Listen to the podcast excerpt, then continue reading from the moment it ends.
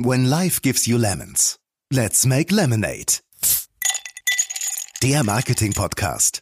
Wie aus sauren Herausforderungen erfrischende Chancen werden. Ich habe auch selber ein Limonadenverhältnis zum Thomas. Limonadenverhältnis deswegen, weil Limonade hat irgendwie verschiedene Geschmacksrichtungen und in dem Fall auch einen etwas sauren Beigeschmack vielleicht hin und wieder, weil neben dem Respekt und der Achtung vor Thomas Koch gibt es natürlich Dinge, wo ich denke, boah, jetzt fühle ich mich selber auch provoziert. Es gibt wenige Menschen, deren teils messerscharfe Worte eine ganze Branche aufhorchen lassen. Manche fühlen sich von seinen teils provokanten Thesen angegriffen, andere machen Limonade daraus. Mein Name ist Benjamin Becker und ich freue mich, dich, liebe Hörerinnen, lieber Hörer, zu einer ganz besonders spannenden Folge von Let's Make Lemonade begrüßen zu dürfen. Der Titel verrät es schon. Auf ein Glas Limonade mit Mr. Media die gehören alle auf den Mond geschossen. Da ist reichlich Platz für so etwas, ja. Da ist auch wenig Luft zum Atmen. Ich bin sehr glücklich, dass wir heute zwei richtig starke Gäste begrüßen dürfen. Thomas Koch und Paul Remitz. Thomas Koch ist ein bekanntes Gesicht in unserer Branche. Mit seinem reichen Schatz an Berufserfahrung in Marketing und Media ist er der Inbegriff von Erfahrung und Expertise. Nicht umsonst gilt der Unternehmer Kolumnist und Blogger als Mr. Media. Er polarisiert wie kaum ein anderer die Experten und stillen Zuhörer in der Branche. Wir freuen uns, ihn heute exklusiv bei Let's Make Lemonade als Gast begrüßen zu dürfen. Herzlich willkommen, lieber Thomas. Einen wunderschönen guten Tag. Schön, dass du da bist. Thomas hat uns folgendes würziges Limonadenrezept mitgebracht. Ich bin kein Autokrat, das wäre ja grauenvoll. Außerdem ist es mir eine ganz besonders große Freude, Paul Remitz, CEO der Omnicom Media Group Germany, bereits zum dritten Mal begrüßen zu dürfen. Pauls Limonadenrezept. Wir vergessen ständig Dinge, die wir schon einmal gewusst haben. Hallo, lieber Paul. Hallo, schönen guten Tag. Schönen guten Tag. Thomas, ich möchte am liebsten äh, mit einer Frage an dich starten. Du hast deinen eigenen Podcast, du twitterst, bist auf LinkedIn aktiv und natürlich ähm, ja ein, ein ständiger Begleiter der Marketing-Fachpresse. Also definitiv ein Marketier in eigener Sache.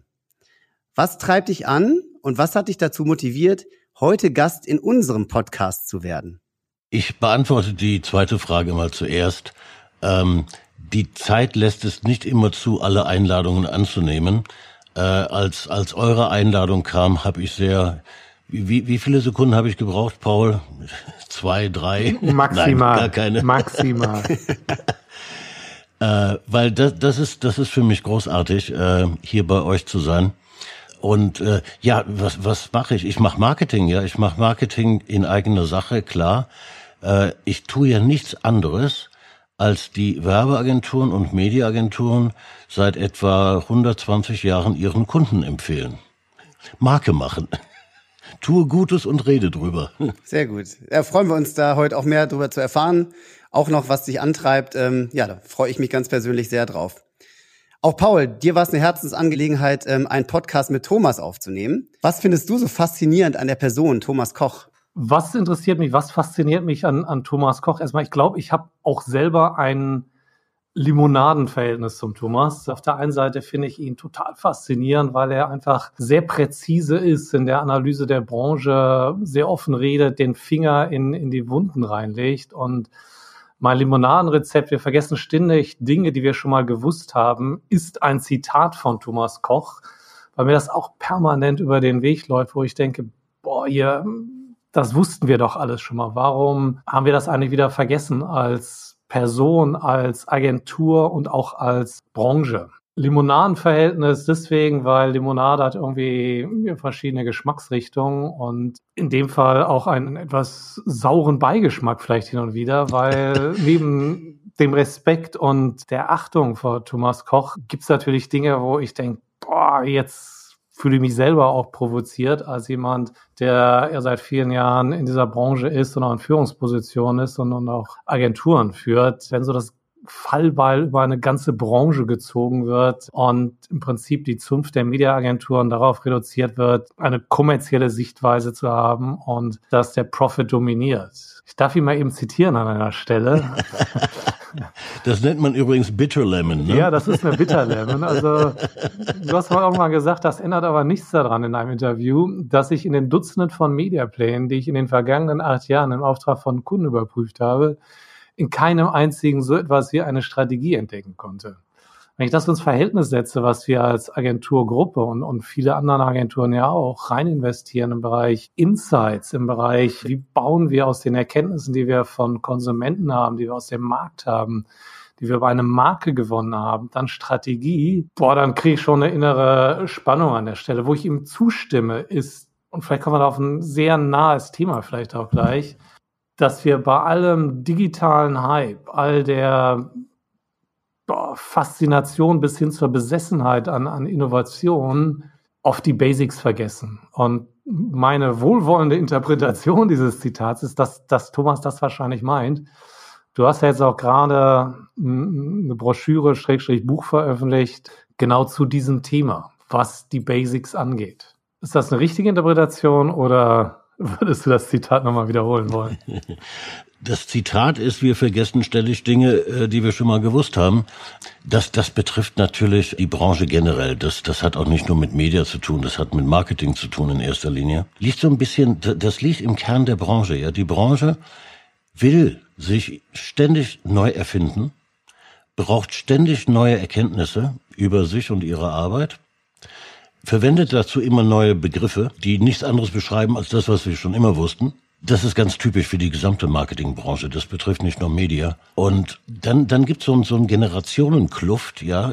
Junge Leute steigen in die Branche ein, beschäftigen sich zu 95 Prozent mit digital äh, und blenden damit komplett aus, was was in der in der analogen Medienwelt noch noch noch passiert, als, als gäbe es sie einfach nicht. Ja, das das das erlebe ich immer häufiger und immer extremer. Und und äh, da es mir darum geht, äh, eine eine Balance zu finden zwischen diesen Medienwelten wir nannten das früher Media Mix. ja, das ist ja auch nichts Neues. Äh, meine, wir wissen seit, seit 80 Jahren, dass ein Mix von Medien eine höhere Wirkung erzeugt. Und äh, wir haben gerade dieses nur TV hinter uns und jetzt kommt nur digital. Das, das macht mich schon manchmal richtig, richtig crazy. Jetzt muss ich aber noch auf dein Rezept eingehen. Du hast mal ne, nämlich in einem Interview gesagt, ich bin kein Autokrat, das wäre ja grauenvoll das hat mich dir wieder einmal näher gebracht. Wir waren uns ja schon immer nah, wir kennen uns ja schon seit Ewigkeiten, weil es rückt den Menschen in den in den Mittelpunkt. Ja, es, du du respektierst die Menschen um dich herum. Das sind die Menschen auf der Kundenseite. Das sind in erster Linie natürlich deine Mitarbeiter. Und was was ich fordere, ist mehr Respekt vor dem Konsumenten. Ja, ihn ihn nicht als äh, Digit zu, zu sehen oder als, ähm, als, als Datenpunkt auf, auf, auf dem Rechner. Das ist, das ist ungemein wichtig und bringt auch diese Themen wieder zusammen, ja, die beiden. Das, das eine, das Zitat, äh, Autokrat grauenvoll, Respekt vor Menschen. Und was wir, was wir in der Branche vergessen haben, das moniere ich ja auch ständig, äh, ist, dass wir nicht genügend Respekt vor dem Endverbraucher haben. Ja, wir trecken ihn, wir folgen ihm. Ähm, wir, was wir inzwischen alle wissen, hören sein Handy ab, ja, und, und liefern ihm Werbung aus. Das hat mit Respekt überhaupt nichts mehr zu tun. Und ähm, da war die Werbewelt früher respektvoller. War sie respektvoller, weil sie nicht die Möglichkeiten hatte oder weil wir vielleicht andere ethische Standards dabei hatten? Ethik ist natürlich ein großes Wort. Äh, es hat was mit der Arbeitsweise zu tun. Ja? Wenn wir, wenn wir früher vor einem Briefing saßen, dann haben wir uns, nachdem wir uns mit dem Markt und den, den Endverbrauchern auseinandergesetzt haben, haben wir zusammengesetzt und haben versucht, herauszubekommen, wie diese Menschen ticken, warum sie bestimmte Dinge tun, warum sie Dinge nicht tun, warum sie bestimmte Marken lieben und andere nicht. Wir haben uns einfach in diese Menschen hineinversetzt. Heute sitzen alle Mediaplaner den ganzen Tag vor Rechnern und suchen in den Daten, die sie dort finden über die, über die Endverbraucher, Geheimnisse. In den Daten stecken Geheimnisse, gar keine Frage. Wir haben ja früher auch mit Daten gearbeitet, so ist das ja nicht. Wir hatten nur weniger. Ähm, aber wir haben als in, in erster Linie versucht, uns in den Endverbraucher hineinzuversetzen. Und, und das hat etwas mit menschlichem Umgang zu tun, das hat was mit Respekt zu tun. Das ist ein guter Aspekt. Also das, was äh, wir gerne immer einfordern von unseren Planern und auch den Strategen, ist, diese Balance hinzukriegen. Aber ich hatte mal ein sehr einprägsames Erlebnis zu meiner Zeit bei Kraft Foods. Es gab damals einen neuen Marketingdirektor für den Bereich Kaffee und der hat dann irgendwann gesagt, pass mal auf, wir sitzen ja alle im Elfenbeinturm, ihr wisst gar nicht, wie die Welt da draußen aussieht, wie unsere Konsumenten aussehen und äh, hat aufgefordert, tatsächlich über so einen mehrstufigen Prozess im Prinzip zuerst einmal besucht eure Konsumenten mal zu Hause, geht mal in die Wohnung rein, führt mal Gespräche, Kraft Foods auch viel Nahrungsmittel, Frischkäse etc. Fragt mal, ob ihr mal die Kühlschränke aufmachen darf. Und es endete damit, dass er mal die Leute irgendwie alle in einen Bus gekarrt hat, nach Duisburg in ein Stahlwerk gefahren ist und dort mal eine Führung gemacht hat, dass man mal sieht, wer sind eigentlich unsere Konsumenten. Weil wir leben ja alle irgendwie in einer Bubble, die ja nicht die Realität ist. Und die auch nicht irgendwie repräsentiert, wie der Bevölkerungsdurchschnitt ist und wie die Welt draußen ist, was Menschen eigentlich draußen bewegt. Und meine Forderung an Leuten, die Strategien arbeiten, die in die Planung reingehen, ist einmal forensisch in die Daten reinzugehen, weil das ist das zweite Thema, dass wir oft nur so irgendwie an der Oberfläche rumkratzen und richtig uns versuchen reinzufühlen und reinzuspüren. Also das Thema Interviews zu führen mit Konsumenten einmal an Diskussionen teilzunehmen als jemand, der Media macht, finde ich extrem existenziell oder essentiell wichtig, um die Dinge zu verstehen. Ähm, vor zwei Jahren war es, glaube ich, bei den Media Youngsters. Da war die Case Study mit einer Zielgruppe der Media Youngsters selber. Und auch da war das Interessante. Die Media Youngsters waren nicht zu abstrahieren in der Lage oder viele nicht zu abstrahieren zwischen ihrer eigenen Welt, ihrer eigenen Erlebniswelt und der Erlebniswelt der Zielgruppe, nur weil sie soziodemografisch identisch war. Und das ist das Wichtige, glaube ich, dass wir als, als Berater abstrahieren müssen von unserer eigenen Erlebniswelt und Beobachtung, die Dinge umzudrehen und aus den Augen des Konsumenten die Dinge zu sehen und auch aus den Augen unserer Kunden die Dinge zu verstehen und zu analysieren und dann entsprechend dann einzutauchen. Das wäre schön, wenn der, wenn der Markt so arbeiten würde. Die größten Kampagnenerfolge, die ich selber habe begleiten dürfen, fingen an mit, mit Interviews auf der Straße. Ja. Das sind aber Werkzeuge, die, die kaum mehr genutzt werden, äh, weil, weil man so unendlich viel Zeit braucht, um mit den Daten umzugehen, die heute über den Endverbraucher äh, vermeintlich vorliegen. Äh, ich ich habe ja neulich in einem Beitrag diese Probleme zwischen der analogen und digitalen Welt versucht zu schildern. Äh, du hast gerade den Begriff Elfenbeinturm genannt. Diese beiden Elfenbeintürme, wenn wir nur einen hätten, wäre ja schön. Ja, inzwischen haben wir zwei, die immer höher und immer steiler werden. Äh, es gibt es gibt kaum eine Kommunikation untereinander. Die analogen, ich sag jetzt mal Print, ja, die Printleute verstehen überhaupt nicht diese digitale Welt. Äh, umgekehrt glauben die, die Menschen, die sich mit digitalen Medien beschäftigen, äh, dass es die analoge gar nicht gibt. Ja, äh, wenn, wenn ich selbst keine Zeitung lese, keine, keine Magazine lese, die Marketingmenschen behaupten selbst kaum fernzusehen, wie soll ich denn da ein Medium verstehen? Ja? Bob Hoffman hat, hat in einer seiner Kolumnen neulich äh, eine, eine äh, Analyse geschildert, wo Marketingleute gefragt wurden, was sie glauben, wie Endverbraucher mit bestimmten Medien umgehen. Das heißt, äh, wie lange sind sie am Tag bei Facebook oder wie viele davon sind überhaupt bei Facebook oder Insta oder was auch immer. Äh, und haben die Endverbraucher äh, ebenfalls befragt. Und die, die, die Unterschiede, die hätten größer nicht sein können. Ja, die, die Marketing-Experten, ja, die darüber entscheiden, welche Medien eingesetzt werden, lagen um bis zu 180 Prozent daneben. Die haben überhaupt keine Ahnung, was da draußen passiert, obwohl sie die Daten besitzen. Und das ist, das ist so ignorant, äh, dass ich wütend werde förmlich. Ja, das ist ja kein Wunder, wenn ich dann solche Kolumnen loslasse. Ich habe eine sehr ähnliche These, wie du sie eingangs formuliert hast. Ich glaube, dass wir uns als Branche eigentlich immer wieder im Kreis bewegen.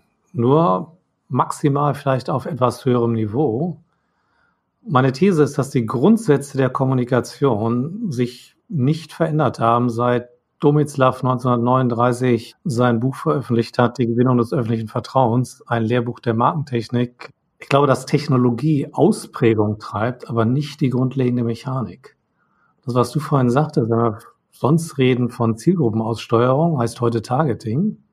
Mediennutzung im Tagesablauf haben wir neu verpackt als Customer Journey. Mhm. Die gute alte Medienableitung heißt heute angloamerikanisch Touchpoint Planning.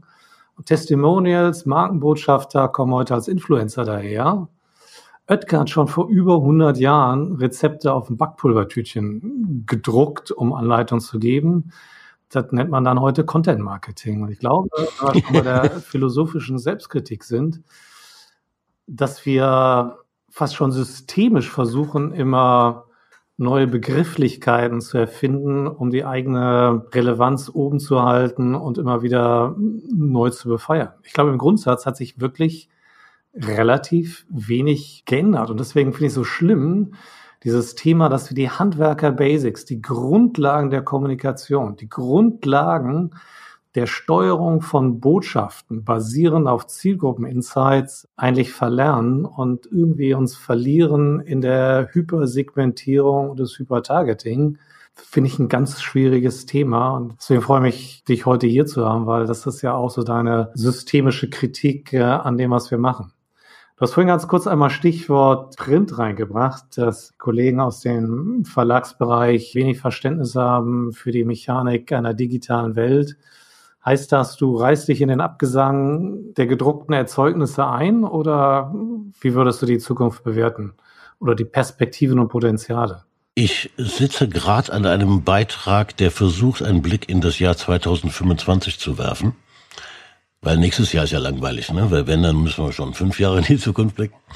Und äh, frag mich dabei natürlich, äh, wie, wie unsere Medienlandschaft dabei aussieht. Das kann man nur, wenn man den, das Leben der Menschen beschreibt vorher. Und ich komme zu dem Ergebnis, dass es immer noch Printmedien gibt. Äh, in geringerem Umfang als, als, als heute. Mich, mich reizt bei dem Thema Mediennutzung das Warum, ja, das, das Motiv, ein bestimmtes Medium zu nutzen. Ähm, es gab neulich eine Kritik an, an Zeitungsverlagen, an den Subventionen, die die Regierung jetzt startet Richtung, Richtung Zeitungsverlage. Und ein Teil der Subventionen ging ja in die Auslieferung der Zeitungen. Und da hat jemand tatsächlich allen Ernstes gesagt, äh, wie kann man die Auslieferung von Anzeigenblättern subventionieren, wenn man weiß, dass die auf dem Müll landen? Das ist so ein Mensch, der das gesagt hat, der, der stammt aus dieser modernen Welt. Der scheint nicht zu wissen, dass 60 Prozent der Menschen in diesem Land regelmäßig Anzeigenblätter lesen. Ja, die landen nicht alle auf dem Müll. Ja, und dein, dein Gedanke vorhin mit äh, dem, der Mensch hat sich ja nicht verändert, brachte dich ja zu, zu dem Begriff Relevanz, den ich bisweilen hasse, aber er ist natürlich wichtig. Wenn, wenn wir uns fragen, was ist für den Menschen relevant, dann beantwortet sich auch die Frage, wie Werbung mit den Menschen umgehen muss. Der, der, der, das menschliche Gehirn hat sich, das ist äh, wissenschaftlich erwiesen, in den letzten 300.000 Jahren nicht verändert. Es, es arbeitet noch ganz genauso wie, wie äh, während der Steinzeit. Das heißt, es, es, wir, wir wissen ganz genau aus der Hirnforschung, äh, was passiert, wenn damit ein Mensch eine Botschaft durchlässt.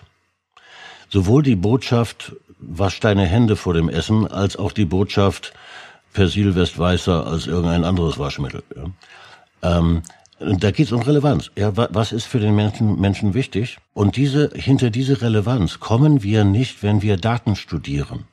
Wir müssen uns mit den Menschen beschäftigen. Und das tun wir nicht, weil wir keine Zeit dafür haben, weil die Daten so viel Zeit kosten. Ist aber nicht umgekehrt das Thema Relevanz insofern spannend für alles, was wir im programmatischen Bereich machen, weil seit 120 Jahren gilt ja der Lehrsatz irgendwie die richtige Botschaft zum richtigen Zeitpunkt an die richtige Person. Und eigentlich sollten uns Daten, und sicherlich tun sie das auch, bei aller systemischen Kritik, die wir noch wieder haben, dort eigentlich im Targeting besser zu werden, präziser zu werden, den Moment zu schaffen, ist da nicht eine große Chance? Ist das nicht eigentlich das eine oder das große Argument für den ganzen Bereich Programmatic? Also Programmatic nicht nur als Abwicklungsform äh, zu begreifen, sondern auch den Aspekt des äh, User-Centric Marketing in den Vordergrund zu stellen. Im Prinzip machen wir im Programmatischen eigentlich nichts anderes als das, was wir früher gemacht haben im CRM-Bereich, dass wir versucht haben, Motivatoren aus qualitativer und quantitativer Forschung zusammenzubringen, um dann viel präziser in der Aussteuerung zu sein, was die Zielpersonen angeht oder die Zielgruppensegmente angeht und auch die, die Momente da sind. Also ich versuche es irgendwie differenzierter zu betrachten. Auf der einen Seite, ja, Daten benötigen viel Zeit. Daten dürfen nicht vergessen, dass hinter jedem Datenpunkt Menschen sind. Äh, die OMD nennt das äh, Empathie an der Stelle, also Daten und Empathie zusammenzubringen um dann eigentlich zu sagen, okay, wir wollen das im programmatischen Bereich mit all den Restriktionen, die wir in einer möglicherweise cookie-less World haben, dann trotzdem zusammenzubringen und mehr Relevanz in der Kommunikation und auch in den Botschaften zu bringen. Wie ist deine Position da? Ganz nah bei dir, an die richtige Person, die richtige Botschaft im richtigen Augenblick. Ich beschäftige mich ja sehr intensiv mit Digital All of Home und, und glaube, dass dieses Medium das besser kann als jedes andere, ja. Wenn wir, wenn wir wissen, wo die Menschen sind, warum sie dort sind, was sie dort machen, äh, sie dann mit der richtigen Botschaft zu, zu, konfrontieren, ist so simpel, dass ich dazu praktisch gar keine Daten brauche. Ja, da brauche ich nur etwas gesunden Menschenverstand. Ähm, Programmatik macht eigentlich etwas ganz anderes mit uns, mit unserer Branche. Sie tut so, als könnte sie das automatisch. Die richtige Botschaft an die richtige Person. Das kann sie aber nur dann, wenn ich über diese Person sehr viel weiß. Wenn bei Programmatic wird ja in, in der Regel äh, gerade mal unterschieden zwischen Geschlecht und Alter, ja. Äh, und es ist ja logisch, dass ich dann bei Facebook Werbung ausgeliefert bekomme für, für Rentner, ja. Weil der Datenpunkt weiß ja nicht, dass ich äh, gar kein Rentner bin, sondern nur so alt bin wie ein Rentner. Ne? Bekomme also lauter schräges Zeug zu sehen und bekomme wahrscheinlich die schöne Werbung, die für mich relevant wäre, nicht zu sehen, weil ich einen bestimmten Alterspunkt überschritten habe. Ja, äh, Programmatic hängt ab von den richtigen Daten und die liegen in der Regel ja gar nicht vor. Das ist ja das Problem. Ja, man muss ja auch die richtigen Daten haben und äh, so funktioniert Programmatic definitiv nicht. Hm. Sie liefert in dem Augenblick an die falschen Personen aus. Die falschen Personen. Person Thomas Koch. du wirst ja häufig zitiert als Mr. Media. Für mich bist du ja selber eine Marke geworden, Medienmarke. Wie war der Weg dahin? Wie wurde Thomas Koch zu Mr. Media? Ach, die prägendste Zeit in meinem Berufsleben war sicherlich äh, die in der GGK, als ich dort Mediachef war. Und so eng wie noch nie zuvor mit der Kreation zusammengearbeitet habe und gelernt habe, nachdem die Kreativen mich endlich akzeptiert haben ne, als Number Cruncher, das war gar nicht, das war ein steiniger Weg, ähm, begriffen habe, wie erfolgreich Kampagnen sein können, wenn Kreation und Media zusammenarbeiten. Äh, das hat, das hat mich enorm geprägt und das äh, so arbeite ich auch heute noch. Äh, und habe, weil die GGK war ja die kreativste Agentur Europas damals, habe sie war sehr laut. Ja, sie war so un unglaublich selbstbewusst und laut und das habe ich offensichtlich übernommen und habe dann begonnen, meine Meinung kundzutun. Äh, ich erinnere eine Situation, da sagte ich, kritisierte ich das Fernsehen. Was ich nicht wusste, wie unser, einer unserer größten Kunde war ja Henkel.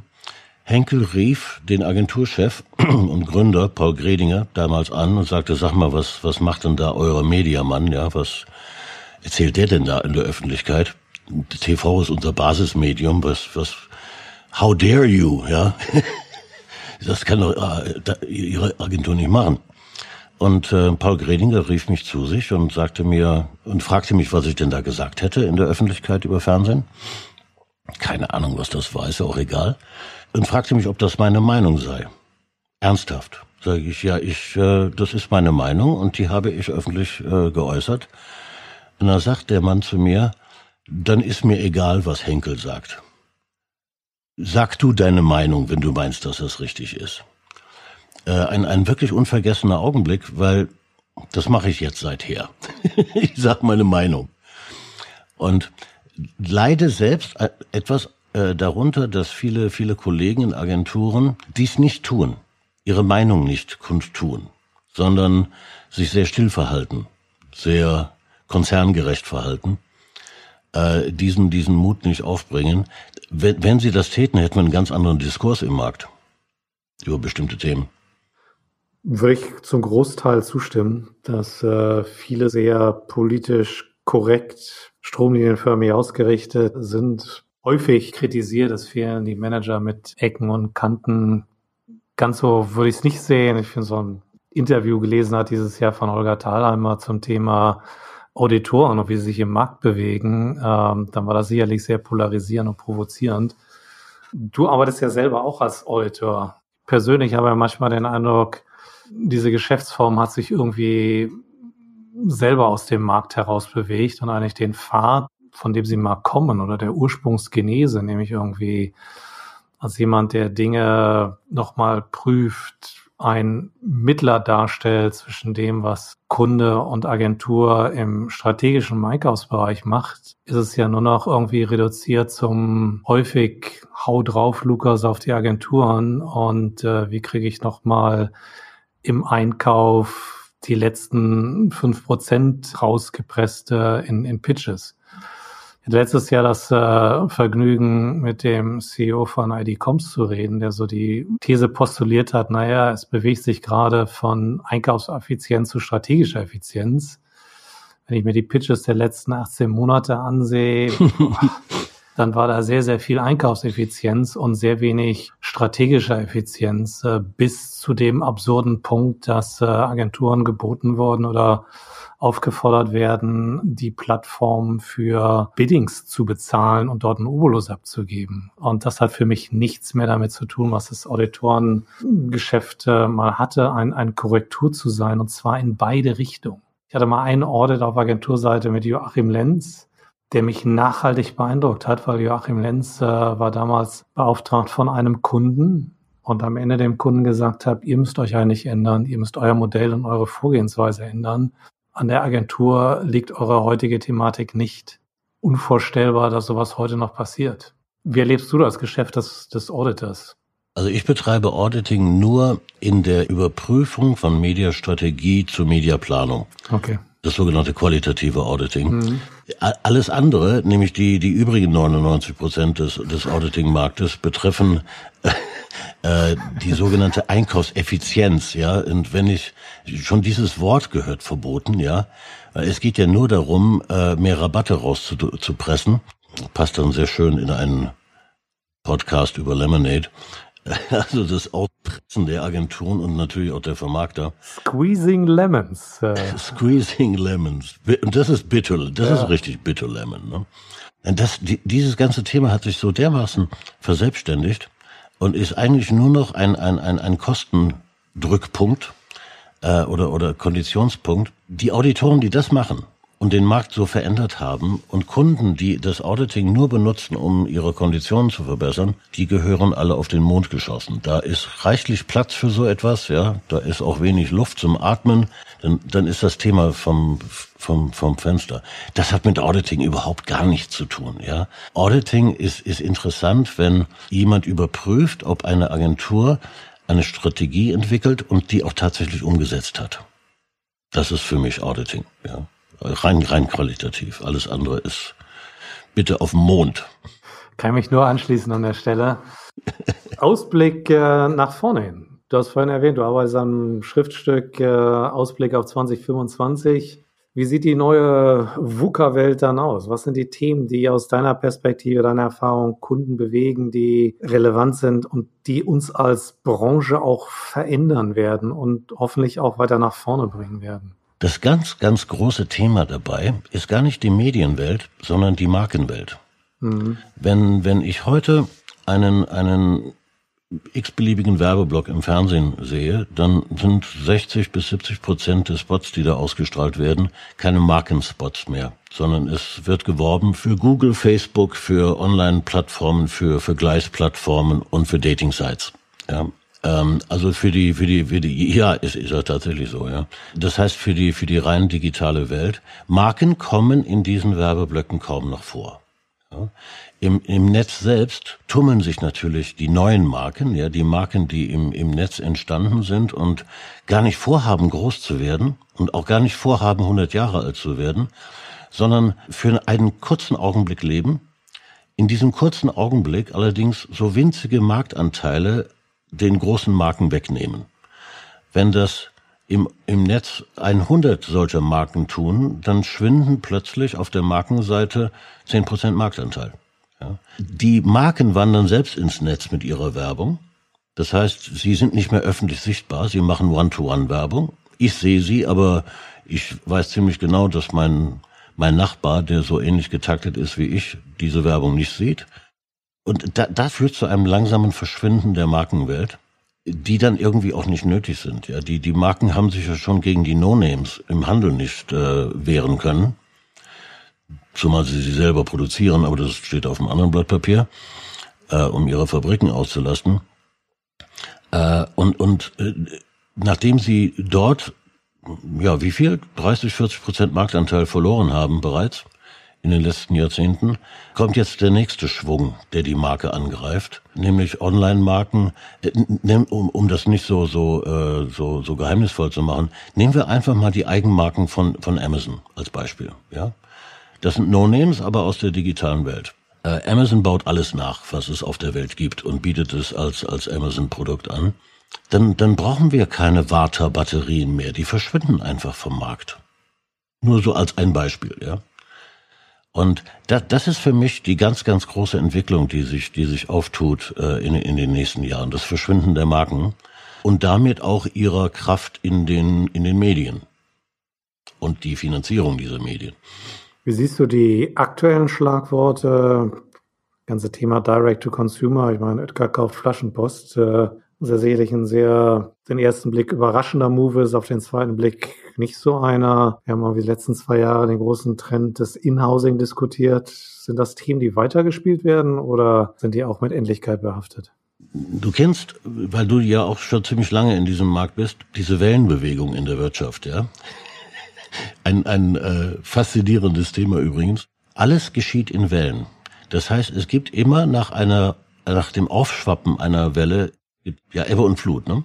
Das heißt, diese Dinge geschehen das Deckmäntelchen hier ist eigentlich die Wertschöpfungskette. Ja, ich versuche als als Markenhersteller auch die Lieferung an den Endverbraucher mit daran mitzuverdienen.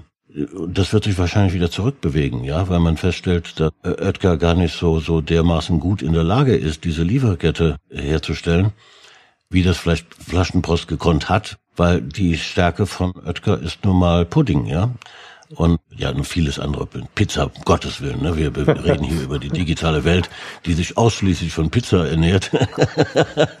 äh, dürfen Pizza nicht vergessen. Da, die sind gut in Pudding und Pizza, ja. Und dahin werden die auch wieder zurückkehren. Das ist immer eine Wellenbewegung.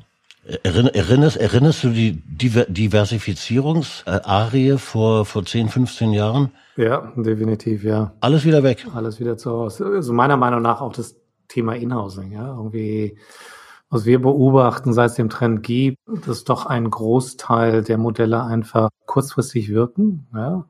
Ich muss irgendwie abwägen zwischen dem Thema Kontrolle, Transparenz. Und auf der anderen Seite, wenn ich im Inhousing bin, ist die Beobachtung, dass bei vielen Unternehmen, die keine eigenen Transaktionsdaten haben, und, und eng im Core-Geschäft von Technologie und Daten sind, wo das eher etwas weiter liegt, fehlt einfach die Agilität, sich weiterzuentwickeln, sich mit dem Markt zu entwickeln.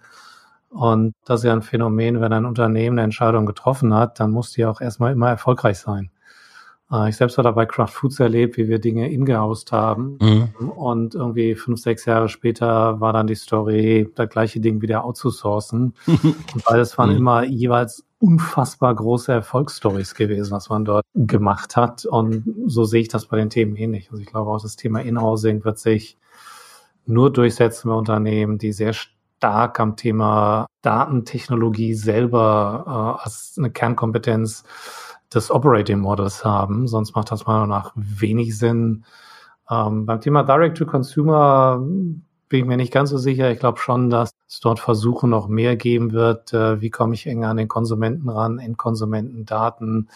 Wie schafft es gerade jemand, der im FMCG-Bereich ist, stärker in die Kundenbeziehung reinzukommen, weil man dort ja durch den Handel, der im Prinzip das Bindeglied ist zwischen dem Produzenten und dem Endkonsumenten, davon lebt, dass er Intransparenz schafft für den Produzenten und nicht die volle Transparenz gibt.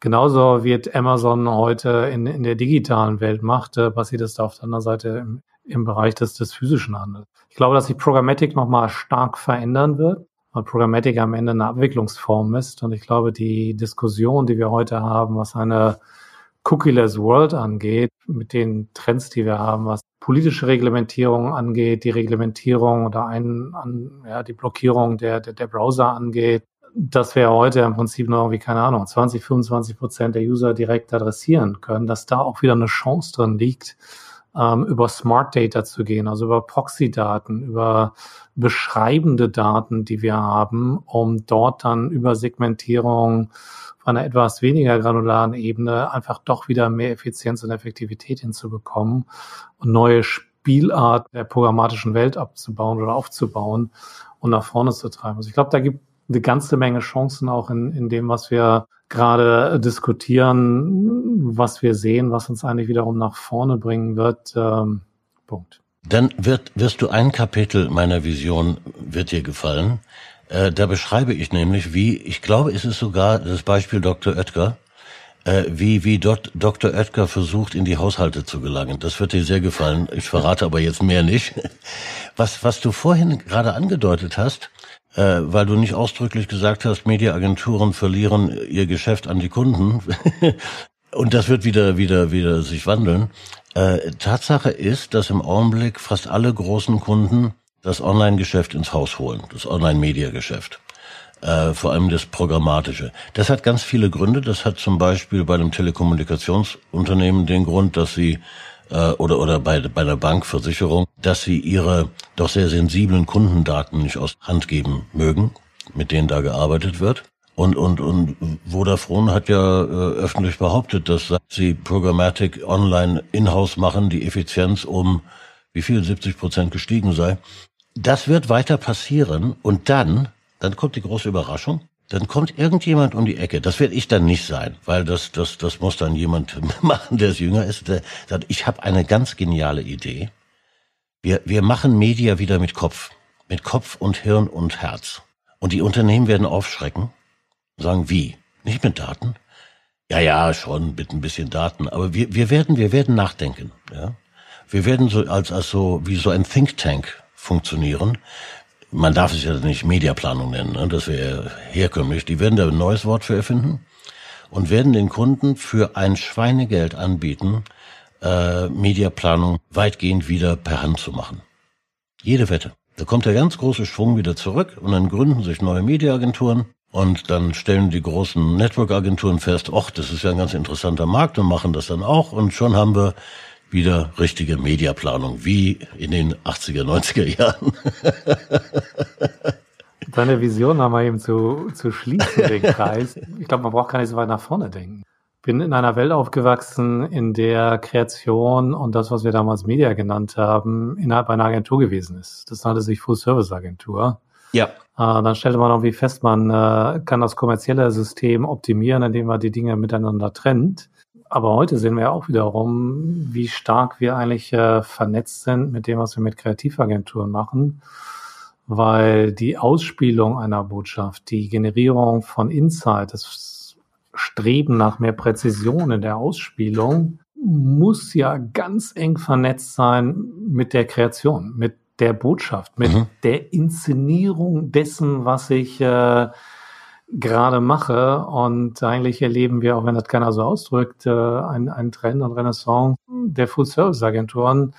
Auch wenn wir alle wieder anders verpacken, anders benennen, de facto ist es ja so. Dann ist das ja genau das Thema, wo wir als Agentur auch einen ganzen Bereich haben, der nichts anderes macht, um zu sagen, wie optimieren wir eigentlich das, was wir als kreatives Framework haben, auf einzelne Segmente und welcher Wirkungs- und Steigerungsbeitrag wird dort geliefert. Und nochmal dein Eingangspunkt, nee, ich habe überhaupt keine Sorge, dass wir irgendwie das gesamte Geschäft an die, an die, an die Kunden verlieren, weil die Märkte einfach so hyperfragmentiert sind, so hyperkomplex sind, dass nach wie vor Spezialisten gebraucht werden, die wie ein Scout durch diesen Dschungel, den es draußen gibt, an Optionen und Möglichkeiten, ähm, den Kunden darüber zu unterstützen, was er das macht. Und wenn es das Thema Inhousing ist, dann ist es das Thema Inhousing.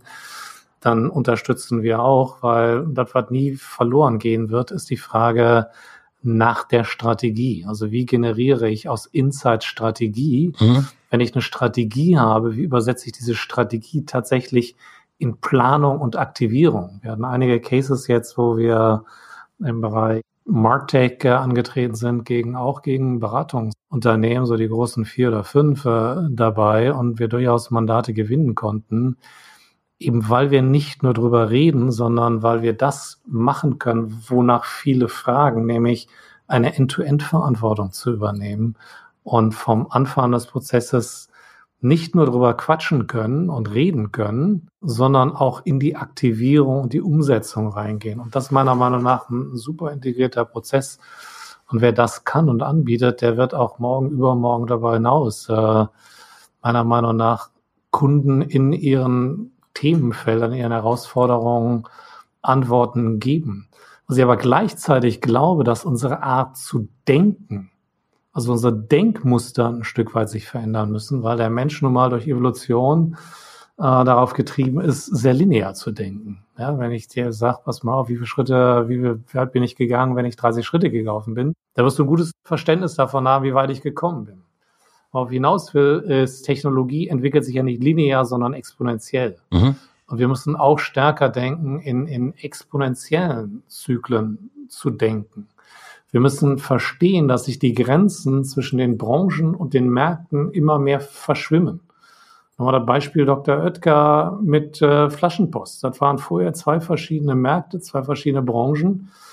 Die werden in einer Form verschwimmen die nachher sie wieder auflösen, ist eine andere Frage dabei. Mhm. Und das, was wir an, an stabilen Kategorien haben, wird zunehmend durch offene Systeme ersetzt. Und das glaube ich auch ist eine Herausforderung an jedes Unternehmen, sich viel mehr als offene Systeme selber zu betrachten. Also der Versuch, alles selber zu produzieren, alles selber zu machen, wird scheitern, wird nicht funktionieren. Wenn wir aber versuchen und es auch schaffen, mehr unser selber als offenes System zu betreiben, wo wir sagen, okay, haben wir Partner, die wir mit reinnehmen, da kooperieren wir mit dem, wir nehmen offene Ideen ein und geben auch offene Systeme raus, werden Unternehmen und auch Agenturen einfach erfolgreicher sein. Mhm. Immer ein schönes Beispiel an der Stelle, wenn du, wenn du überlegst, Blockbuster, ne? Blockbuster Video, die wirst du wahrscheinlich gar nicht mehr kennen. Mhm. Doch.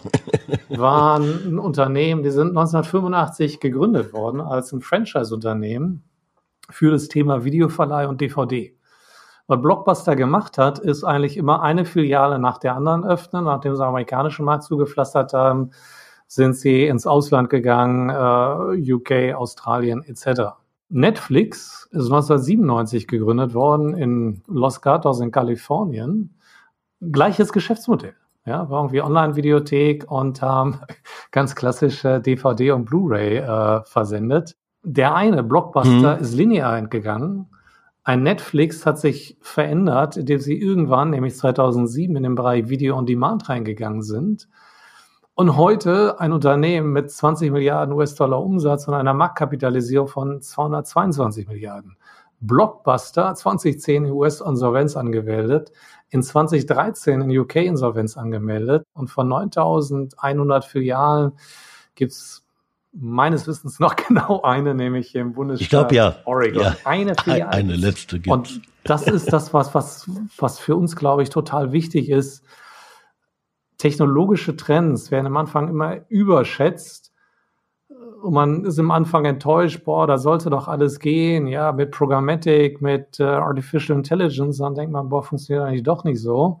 Dann geht die Kurve irgendwann exponentiell nach oben. Wir denken immer noch linear und das ist der iPhone-Moment, als äh, Apple damals sein iPhone vorgestellt hat. Ich war da, hatte nachts zugeschaut, hatte mir gerade ein neues Nokia gekauft und dachte, dieser scheiß Nokia kann ich jetzt eigentlich nehmen, einfach in die Tonne drücken, weil das ist so viel weiter vorne. Hat es jemand vorher erwartet? Hat es jemand so gesehen? Nee, aber es gab jemand, der eine ganz starke Vision hat und eben diese Fähigkeit hat zum, zum exponentiellen Denken. Und das erwarte ich eigentlich auch von uns als Unternehmen, als Branche und auch von, von Führungskräften, die ja auch anders denken müssen. Also dieses Thema hierarchische Macht versus lateraler Macht ist ja eine große Herausforderung. Mehr noch für Unternehmen als Agenturen, weil Agenturen an sich ja schon immer sehr agile Organisationseinheiten gewesen sind und auch heute noch, noch weiterhin sind im Vergleich zu hierarchischen Strukturen, die wir bei vielen äh, Unternehmen sehen. Und deswegen bin ich super positiv, was unsere Zukunft angeht, unsere Möglichkeiten angeht, mhm. das auch aktiv mitzugestalten und nicht reaktiv zu sein, sondern aktiv diesen Markt mitzuprägen, Trends zu setzen und äh, weiter nach vorne zu entwickeln und damit unsere Kunden zu beraten, äh, wie sie sich selber weiterentwickeln können im Bereich, was Kommunikation angeht. Dann entwickelst du dich vom Number Cruncher zum Businesspartner. Ja, wenn, wenn, wenn, wenn solche Impulse von der Agentur kommen, an einen Kunden herangetragen, äh, dann macht man sich natürlich unendlich wertvoll als, als, als Partner. Du, du hast äh, zu, zu, zu Beginn hast du, hast du ange, äh, angesprochen die Trennung von Media und Kreation. Zweifellos die falscheste Entscheidung, die unsere Branche jemals in ihrer Geschichte hätte treffen können. Äh, dringend müssen die beiden Partner zusammen weil sie zusammen viel stärker sind als, als, als alleine. Ähm, ich kann mich an kaum eine erfolgreiche Kampagne erinnern, die nicht zur Grundlage hatte eine sehr, sehr enge Ko Zusammenarbeit mit, mit, der, mit der Kreation. Die, diese beiden Gewerke, Verständnis für Zielgruppen, Entwicklung von, von Mediastrategien und das Entwickeln von Konzepten, äh, die liegen so nah beieinander und können sich dermaßen stark inspirieren gegenseitig, ähm, dass ich das nur nur fordern kann, dass dass Kreation und Media wieder wieder zusammen, aber wirklich an einen Tisch geraten, ja, nicht nur äh, wenn der Kunde die beiden Partner dazu zwingt, du kennst die Wirklichkeit, ja, mhm. die die sieht ja äh, anders aus, als du gerade beschrieben hast. Wenn der Weg dorthin uns dahin führt, dass Kreation und Media wieder zusammenarbeiten, dann kann diese Einheit wieder ein echter Businesspartner für, den, für, für das Unternehmen werden. Eindeutig. Ich glaube, unsere Branche hat einen zweiten großen Fehler gemacht. Neben der Trennung von, von Kreation und dem, was wir Media nennen, die Trennung von Branding und Performance. Ja. Ich habe vor zwei Jahren Resolution gekauft äh, von der UDG, den gesamten Performance-Bereich, um ein Produkt zu entwickeln, was wir so in Richtung Branding äh, oder Branded Performance äh, nennen, nämlich ich kann diese Dinge nicht trennen. Das war dein Eingangsstatement, wo du auch gesagt hast, boah, ich prognostiziere einen Verlust der Relevanz von Marken, weil sie eigentlich äh, falsche Kommunikation machen, die falschen Bereiche reingehen. Ich glaube, dieses Vernetzen, also dieses Zusammenführen von Performance-Themen und Branding-Themen, die in einer zunehmend digitalen Welt meiner Meinung nach auch gar nicht mehr zu trennen sind, ehrlich gesagt, äh, ist einer der anderen großen mhm. Fehler, die wir als, als äh, Branche gemacht haben. Und diese Kategorisierung, das ist Branding-Kommunikation, das ist die Performance-Kommunikation, ist meiner Meinung nach einer der Kardinalfehler. Es gibt nur markenpräferenzbildende Kommunikation, vielleicht mit unterschiedlichen Ausprägungen und Zielsetzungen noch, aber sie müssen integriert sein. Also dieses Thema des Integrierten, der End-to-End-Beziehung, das ist unser Mantra, diese Dinge zusammenzuführen und sie gesamtheitlich äh, zu betrachten und dieses Filetieren, dieses fragmentierte Denken ist äh, ein Riesenfehler, seine Sackgasse, die nicht hilft, ein besseres Kommunikationsprodukt zu bauen. Da sind wir wieder bei diesen beiden Silos, ja. Bei diesem Streitgespräch, das ich mit äh, dem der Online-Welt kürzlich ausgeführt habe, war ja eine der Antworten des ähm, Online-Protagonisten, äh, dass sie eine Kampagne entwickelt haben äh, bei, bei YouTube, die von 25 Prozent der Menschen, ich weiß nicht, zu 75 Prozent zu Ende geschaut wurde, ja, ein Video. Und ähm, da, das ist dann das Argument der Digitalos, ja, zu sagen, das ist erfolgreiche Kommunikation. Äh, ich musste darauf gar nicht antworten, sondern ein, ein, ein, eine andere Person antwortete darauf mit dem äh, stichhaltigen Argument, das ist ja toll, dass jemand dein Video angesehen hat. Was hat es denn der Marke gebracht? ja, die äh, Performance ist ja eine feine Sache, ja. Äh, äh, Facebook bietet wie viele KPIs an? Ich glaube 70 oder 80, ne, die man beobachten kann. Das ist ja Wahnsinn, ja. Das ist ja, äh, ja schwindelerregend. Aber was tun diese KPIs? Ja, was, was hat denn die Marke davon, wenn irgendjemand was liked? Ähm, diese, diese ganze Influencer-Welt, ja, da, da gibt's ja so, so, so eine schöne Seite bei, äh, Account bei, bei Twitter, äh, die nennt sich Influencer. Äh, und die, die präsentieren ja äh, alle naslang jeden Tag äh, irgendwelche wirklich skurrilen Beispiele für Influencer-Marketing. Ähm, und ich gucke immer auf die, auf die Likes, ja wenn, wenn, wenn so, so ein hübsches Mädchen ne, im zarten Alter von 17 irgendwas Nettes macht vor der Kamera äh, und das gefällt dann 300.000 Leuten, da denke ich mir, verflucht nochmal, ja, äh, die Leute, die haben ja Zeit ohne Ende, ja, sich, sich mit diesem Content zu beschäftigen. Äh, aber was hat die Marke denn davon, ja, von diesen ganzen Likes und Pipapo? Äh, das ist die Welt, die wir, wir, wir Mediastrategen wieder zurückholen können, ja, die, die, die Kunden aufzufordern, äh, sich nochmal ihrer Ziele bewusst zu werden, zu schauen, äh, wie kontrolliere ich den Erfolg dieser Ziele? Was, was hat die Kampagne eingezahlt auf, äh, darauf? Und dann kriegen wir auch, glaube ich, diese Balance wieder, wieder hin zwischen den verschiedenen Medien und diesen verfluchten Silos, die da eigenständig durch die Gegend wabern. Ich glaube, das nächste Mal verabreden wir uns auf eine Flasche Limonade mit äh, Mr. Media. Ähm, das Glas ist auf jeden Fall schon lange ausgetrunken und ich glaube, ganz, ganz viele spannende Themen wurden adressiert. Ich bin wirklich begeistert und gar nicht enttäuscht, im Gegenteil. Ähm, ich habe zwar schon so ein bisschen Boxhandschuhe ähm, bereit, ge bereitgelegt, aber ich fand eure Diskussion und auch immer wieder die Parallelen auch in euren Gedanken total faszinierend und inspirierend und habe eine kleine Rubrik für euch vorbereitet. Äh, The Sweetest Lemon kennt ihr. Und hier möchte ich euch ganz gerne einladen, mal das Best Practice Beispiel miteinander mit uns zu teilen. Also was ist ähm, das Highlight-Erlebnis mit dem Gegenüber? Und um das Thema Daten und, und Mensch nochmal ähm, aufzugreifen, Thomas, äh, wenn du die ganzen vielen Datenpunkte in deinem Kopf äh, analysierst, ähm, ja, was ist denn deine Sweetest Lemon mit dem Menschen Paul Remitz? Wir hatten, das muss, das muss äh, Mitte der 90er Jahre gewesen sein, hatten wir wieder, wieder einmal, sind wir uns wieder einmal begegnet und zwar war das in, in, in Frankfurt. Anlass war diese Jahresauftaktveranstaltung von, von Horizont äh, mit, dem, mit dem großartigen Horizont Award. Und äh, während des Kongresses äh, ging man mal häufig mal rüber in das Café, was, was, was gegenüber liegt. Und äh, ich hatte mir einen Gesprächspartner mitgenommen, mit dem ich sehr, sehr intim sprechen wollte. Und wir setzten uns an einen Tisch und äh, schaute nach links und da saß Paul Remitz mit ein oder zwei weiteren Menschen, die auch ein total intimes Gespräch führen wollten. äh, bei der, wir, hatten, wir haben noch nicht mal diese Abstandsregel von heute eingehalten. Also das waren keine anderthalb Meter. Ähm, aber es ist uns tatsächlich gelungen und das, äh, das hat ja auch was mit, mit Respekt zu tun.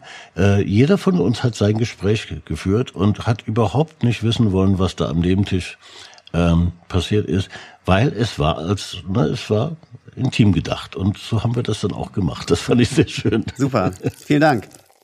Paul, ich weiß nicht, ob es das gleiche Erlebnis war. Ähm, wenn ja, dann äh, rattern vielleicht deine Prozessoren so schnell und finden einen anderen Datenpunkt. Ähm, was ist deine Sweetest Lamb mit ähm, Thomas Koch? Boah, ich hätte eine ganze Plantage von, von, von Sweet Lemons, ehrlich gesagt. Äh, und da sind manchmal bittere Limonen drin, äh, wo ich mich manchmal, wie gesagt, so, so provoziert oder auch ärgere, wenn er so ein bisschen äh, uns reduziert auf, wir sind die Profitmacher in, in dem Bereich. Auf der anderen Seite finde ich, äh, besticht Thomas immer wieder dadurch, äh, dass er die kritischen Punkte in seiner eigenen Brillanz präzisiert und verdichtet. Mein Urknall mit Thomas war gewesen, auch irgendwann in den 90ern, glaube ich. Ich war bei, bei Kraft Foods und äh, auf irgendeinem Werbewirkungsseminar, wo ich äh, mit noch jemand von Kraft Foods äh, das Thema Werbewirkungsmodeling vorgestellt habe unter dem Aspekt äh, wirkungsorientierter Mediaplanung und wir da ein ganz tolles mathematisches äh, Modell vorgestellt haben, wie wir versucht haben, das, was wir im Bereich Kommunikation machen, zu optimieren. Ähm, also irgendwie sehr scientific, sehr toolbasiert, so dem Zeitgeist geschuldet. Und Thomas hat da eine Präsentation gehalten. Es ging auch um das Thema nochmal Optimierung, ich glaube, von, von Out-of-Home-Team oder so, wo jemand hingegangen ist, einfach durch sehr präzise, klares Denken eine Strategie entwickelt hat. Und das war so ein bisschen der, der Gegenentwurf zu dem, was wir gemacht haben. Irgendwie ganz viele Daten, die wir versucht hatten zu sammeln und Mathematik und Tools. Und auf der anderen Seite steht ein Typ, der einfach gedacht hat, überlegt hat, zu einer Erkenntnis gekommen ist und daraufhin eine Strategie gebaut hat. Und äh, das war so für mich der Moment, wo ich gesehen habe, neben dem, was wir versuchen dort zu machen, geht es ganz darum, aus der Sicht eines Konsumenten die Welt zu beobachten, die wir versuchen aufzubauen in einer Kommunikation. Diese beiden Dinge so zusammenzubringen, einzeln zu bringen, ist äh, mega stark und wir nennen es heute so in Richtung Empathy Planning, ja? also Daten mit Empathie und Menschenempathie versuchen zusammenzubringen. Das geht alles auf diesen Urknall damals mit Thomas Koch zurück. Schöner Begriff Empathy Planning. Gefällt mir sehr gut.